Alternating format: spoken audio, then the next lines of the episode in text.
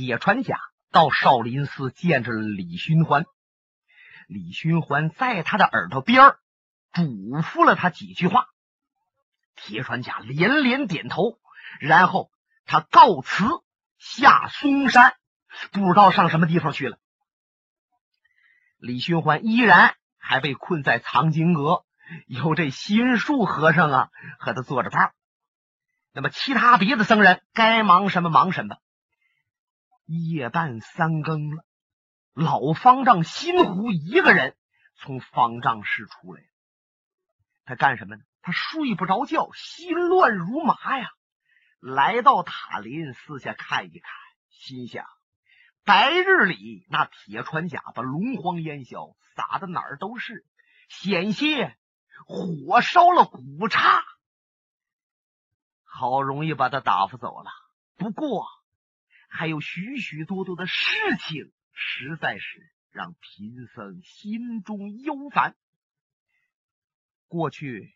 以为李寻欢是梅花道无疑呀！啊，他在保定害死了我的弟子秦仲。那么，在我的师弟还有弟子们押他奔少林寺的时候，他又伙同一些江湖人害了新梅手下的几个弟子，还杀死了洛阳大侠田七。那么，我还以为新梅之死和李寻欢也有关系。不过，现在种种事情来看，李寻欢倒不像是梅花道。他这个人是似正非正，似邪非邪。贫僧年至耄耋，还从来没有这样为难过呀。这老和尚缓缓的来到一个塔林前边站住了。这个塔林呐，就是老和尚心湖。他的师傅的墓，在这几十年间，他做方丈啊，他碰着什么为难的事儿了，决断不了了，他就来师傅这个墓前边啊，站一会儿，施个礼，好好思考一下，就好像师傅生前和他谈什么似的。哎，过一会儿融会贯通，豁然开朗，想明白了。今儿晚上啊，因为他闹心，所以说也来到此处。到了师傅的塔前，撩僧袍，轻轻跪倒：“师傅啊，弟子无德无能，致使少林寺一片混乱。如我师有灵，还望您指点弟子。”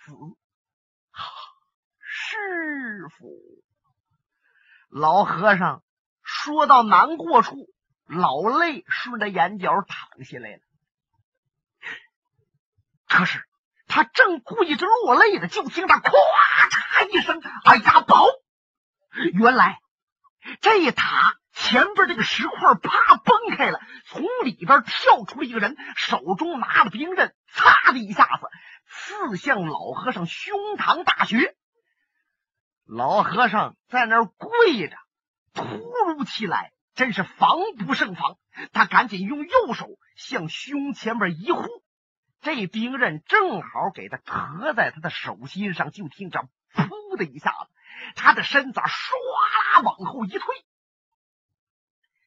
他感觉到刺到他手的这个兵刃很硬，但是不是刀，不是剑，因为没有那样的尖儿。老和尚啊，没有怠慢，提了一口气，往前一纵身，他就想把偷袭他的这人制住。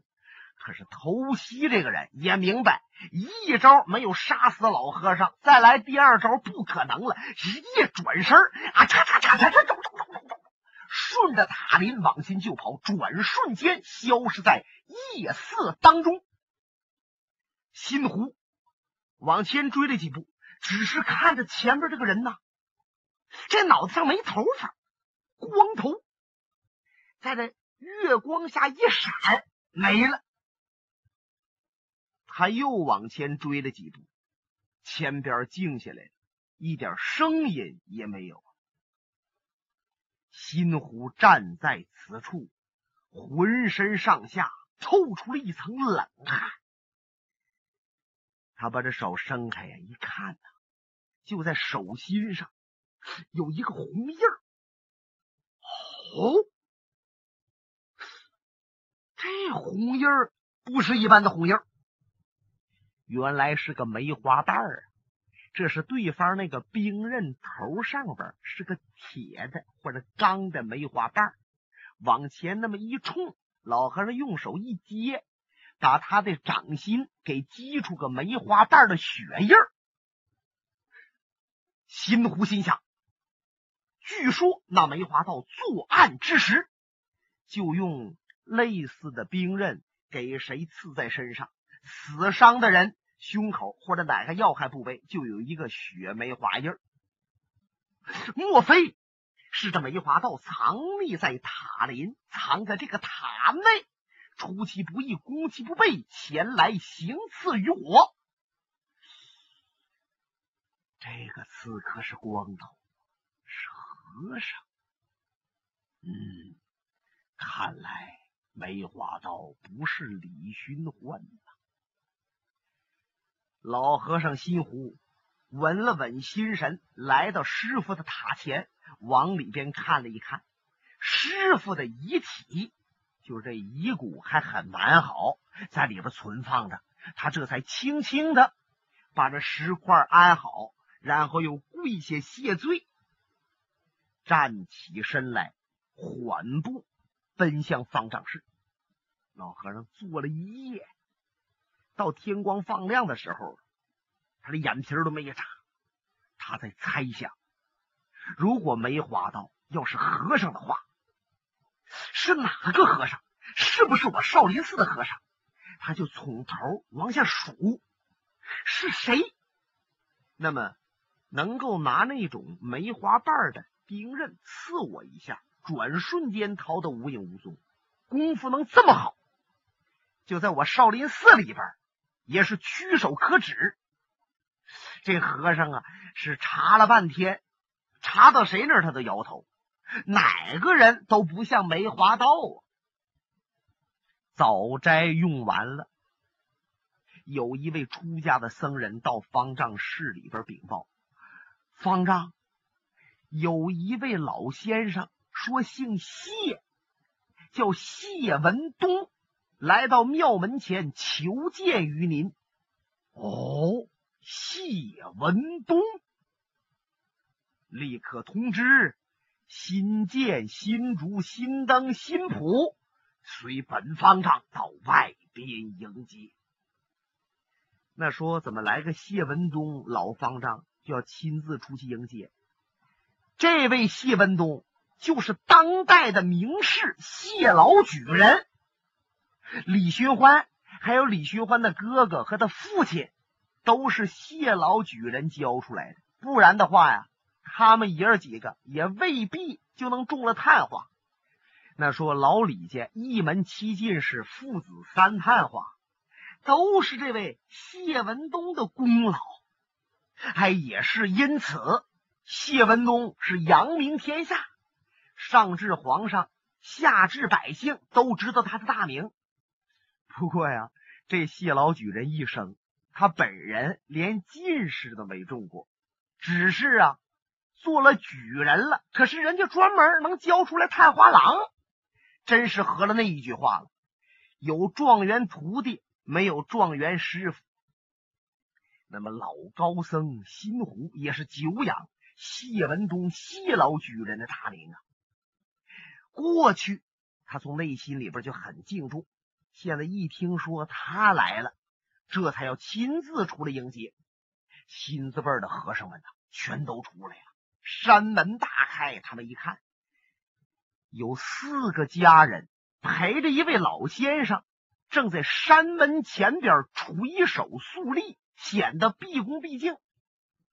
再往下看，有一匹马，这马并不高大，看来啊，谢举人就骑这匹马来的。新湖赶紧向前，您可是谢老先生吗？贫僧方丈新湖。就见谢老举人一躬到地，在下不才，谢文东早想拜望高僧，今日前来，还望其恕罪。哎呀，谢先生，赶快里边一叙。这谢文东先生年过古稀了，你看练不练武，他俩劲儿。人家老何心湖八十多岁，腰板拔的溜直，啊，身体显得很强壮。可是谢先生呢，就显得很单薄了，有点绕不进风。四个家人陪同着来到方丈室这儿，家人在外头等候。谢文东随着方丈来到里边，宾主落座，泡上茶来。新湖满面带笑：“谢老先生，我知道你祖居河北，那么来此嵩山有何贵干？”谢举人一听，赶紧又站起来了：“哎呀，方丈，我是向你来请罪的。”哦，谢老先生何出此言呢？养不教，父之过；教不严，师之惰。您说我教的弟子里边，竟有梅花道李寻欢这样的人，我岂不是罪恶深重吗？说着话，他连连施礼，满面惭愧。这些和尚们，你看我，我看你，还还得说人家。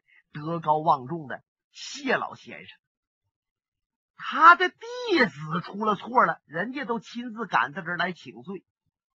可怜的可叹的，你李寻欢自己作恶还不知反悔，真是死有余辜。心湖想了一下，俗家有云：“儿大不由爷。”何况弟子啊？李寻欢无论做什么事情。我想现在和你没直接关系，请您不要自责过甚。哎，多谢方丈宽恕。方丈，我听说李寻欢被围困在什么藏经阁之内，是否能让我一见，我也好劝他一劝，让他改恶向善？既然谢老先生有此心意。贫僧亲自陪同您奔藏经阁，多谢多谢。老方丈和谢先生往出一来，后边跟着一帮啊。到了藏经阁门前了，新湖提丹田气，朗声说道：“李旭焕，你的老师谢老先生到了，你出来迎接。”哐！藏经阁的门被推开了，李寻欢站。在门前，新湖这一说，李寻欢的心里轰就一下，他知道新湖不能够逗他。他推开门一瞧，果然是老先生站在面前。李寻欢一阵激动，浑身一阵颤抖啊，眼圈红了，泪水围着眼圈直绕。啪啪！一掸袖子，弹弹衣衫。往前抢了两步，撩衣襟跪道：“恩师在上，弟子李寻欢与恩师有礼。”嗯，这些和尚们一瞧啊，还行。你李寻欢跟谁都横，哎，呜呜喳喳的把自己那小飞刀就拿出来。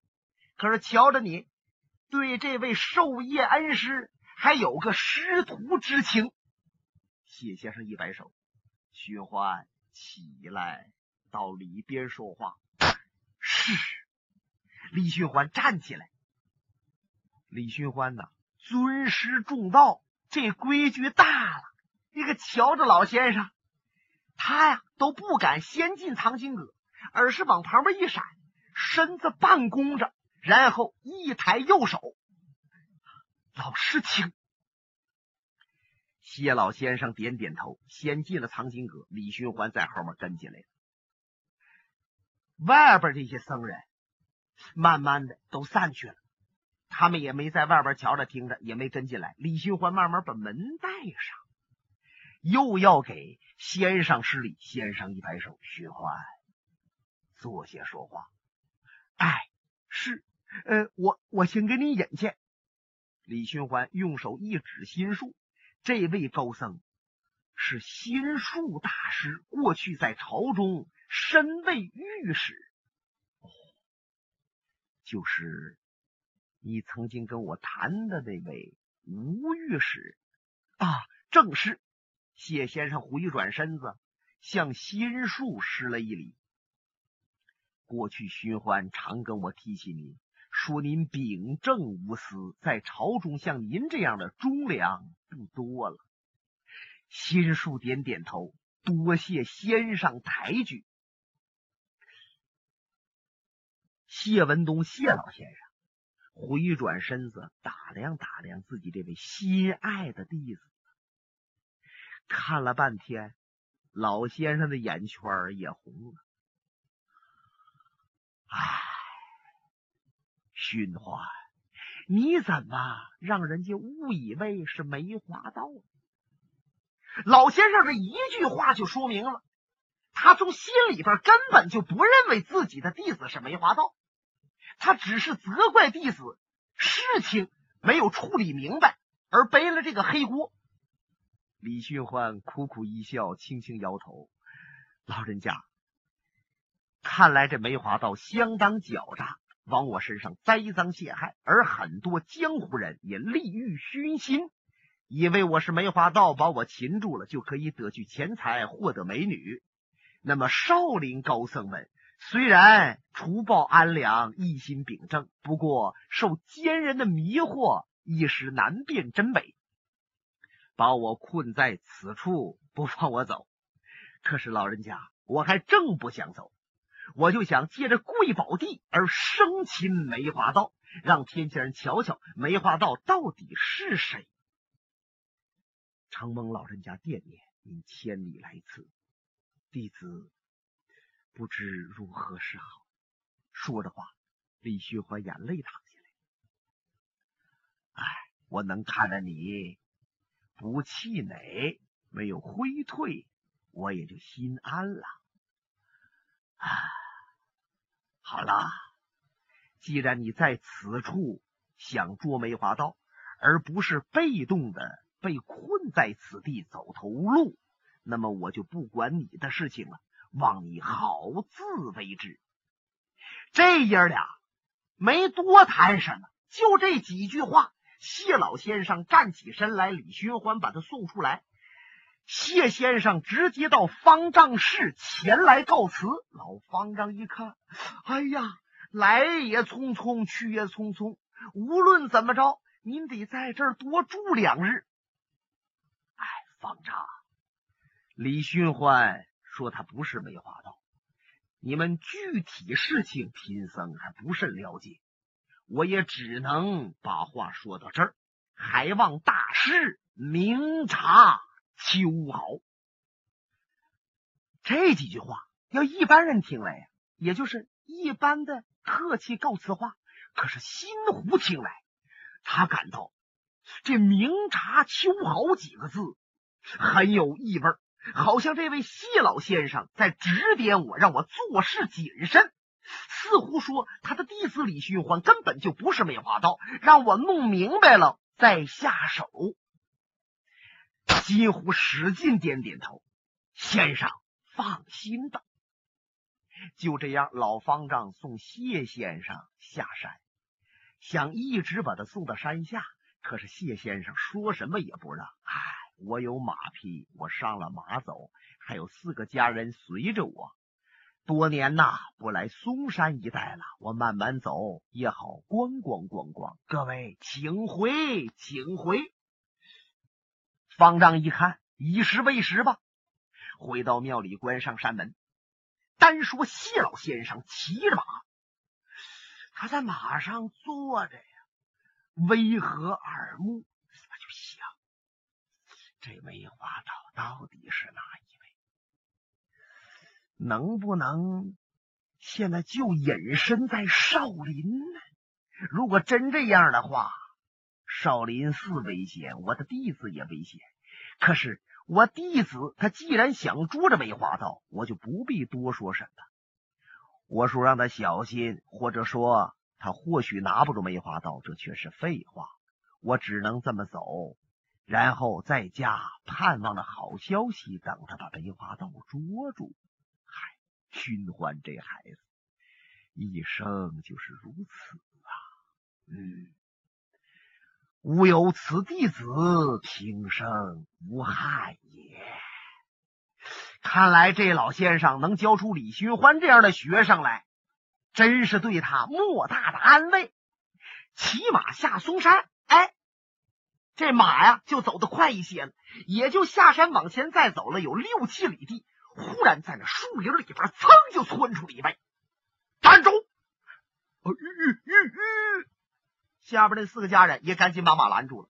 他们定睛一看，就见前边的道上站着一个出家的和尚，六十左右岁，个不小，七尺半高。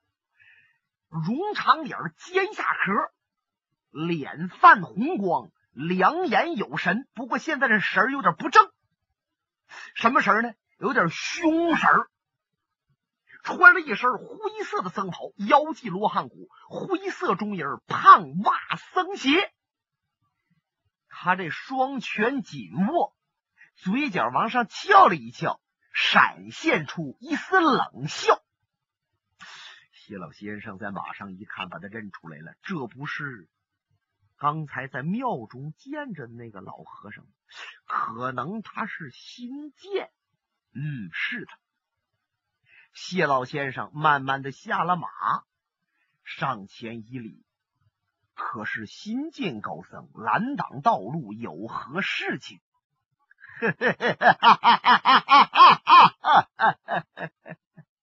老先生。你还不明白我要干什么吗？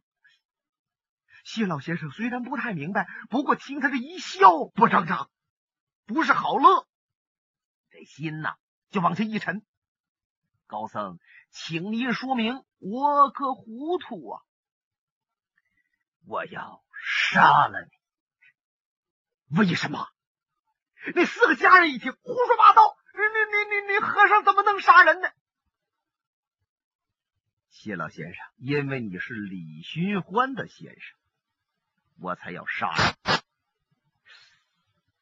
因为我是梅花道的老师，你就要杀我。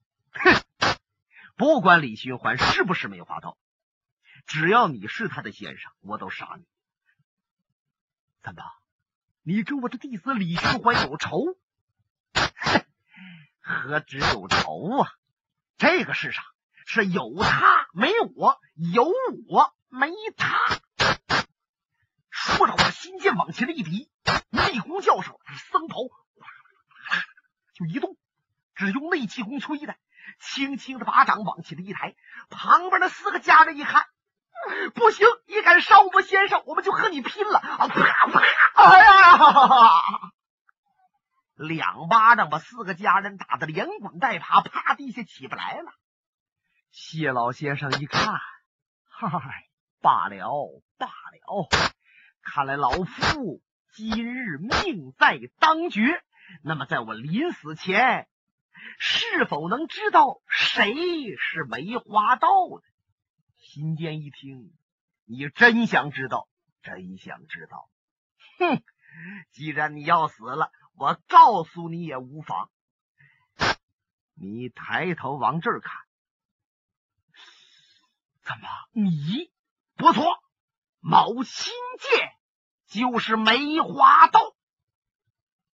哎呀，谢老先生把眼一闭，心想：完了，完了，史可叹！我也知道谁是梅花道了，我也要死了，没法把这个消息告诉我的弟子李寻欢，告诉少林寺的众位高僧。只能等我死以后，看看有没有魂灵，然后好去给我徒弟他们托梦去吧。这老先生无可奈何了，都想着这些事儿了。他把这眼一闭，新建的手就抬起来了。忽然间，就在旁边，新建刚才窜出来的那个树林里边，有人大喝了一声：“呆！新建和尚，你真是胆大恶贼！你来看谁？”在此，本节目由哈尔滨大地评书艺术研究所研究录制。刚才播送的是长篇评书《多情剑客无情剑》。